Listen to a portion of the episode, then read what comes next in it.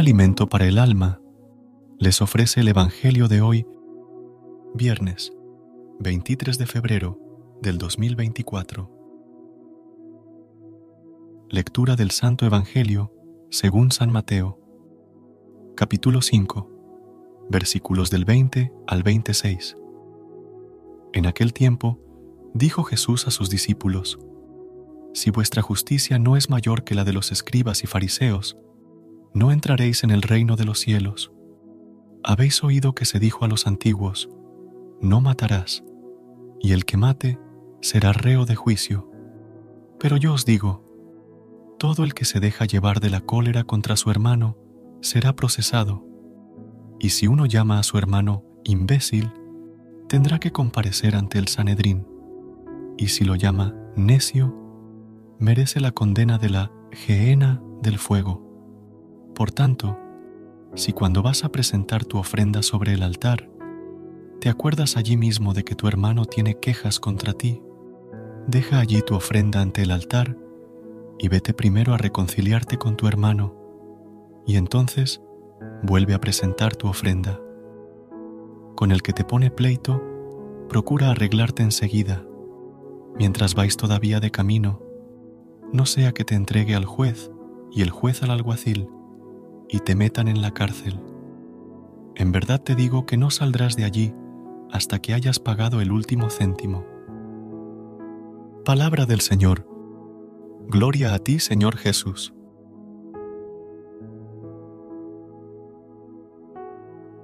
Amada comunidad, el cristiano, según este Evangelio, se distingue por tener criterios diferentes a los del mundo y por experimentar un verdadero progreso en su conversión. No se limita a ser una persona buena que simplemente no comete actos negativos, sino que busca activamente la santidad y la perfección.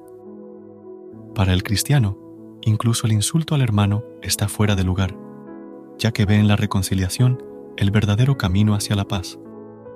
La celebración del culto, además, no es simplemente un deber, sino un encuentro profundo con Dios y con los demás creyentes.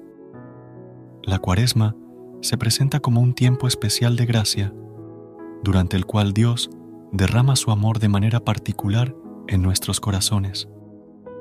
Es un periodo propicio para la reconciliación entre nosotros, con un fuerte deseo de construir la armonía en nuestras vidas, en el trabajo, en la escuela y sobre todo en nuestras familias.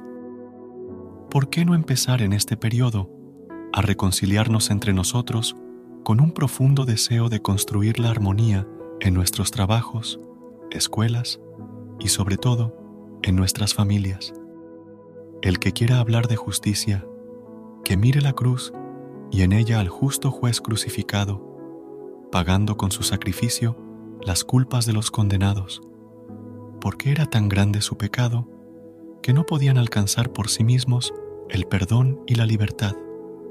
Por tanto, el juez divino, que es justo y misericordioso, quiso adelantar su misericordia a su justicia y se ofreció a sí mismo en un solo y único sacrificio como ofrenda agradable al Padre, para conseguir el perdón y reconciliarnos con Él, pagando con su sangre derramada hasta la última gota el rescate de toda la humanidad y la libertad.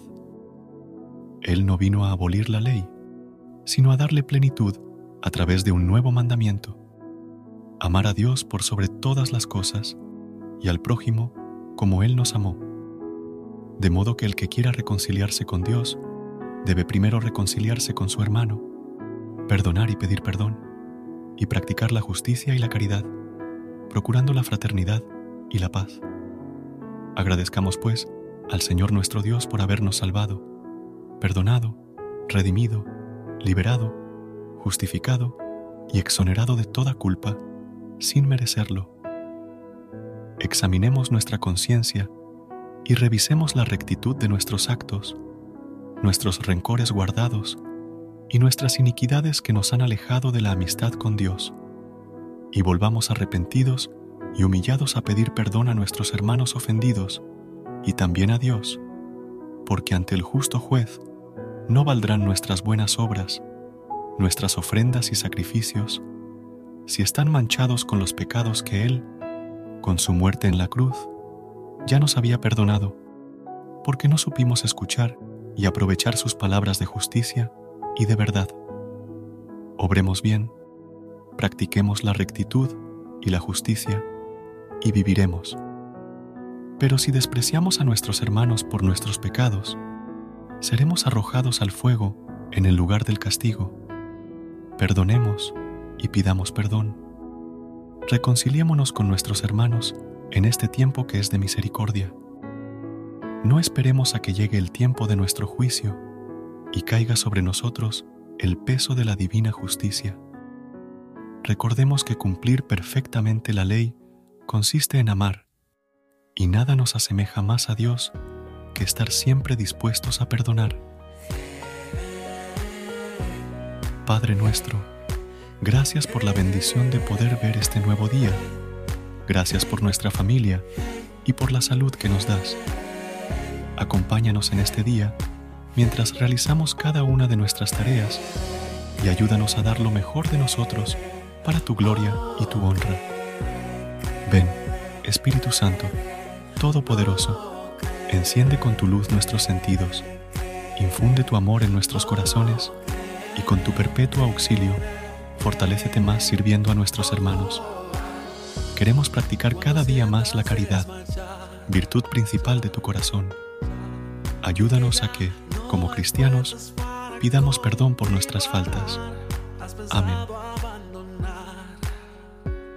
Recuerda suscribirte a nuestro canal y apoyarnos con una calificación. Gracias. Gracias por unirte a nosotros en este momento del Evangelio y reflexión. Esperamos que la palabra de Dios haya llenado tu corazón de paz y esperanza para enfrentar el día que tienes por delante. Recuerda que, sin importar lo que enfrentes, siempre puedes recurrir a la fe y a la oración para encontrar la fortaleza que necesitas. Si deseas más momentos de inspiración y comunión espiritual, no dudes en volver a sintonizar nuestro podcast. Que la luz divina ilumine tu camino y que tengas un día lleno de bendiciones y amor. Hasta mañana, en el nombre del Padre, del Hijo y del Espíritu Santo. Amén.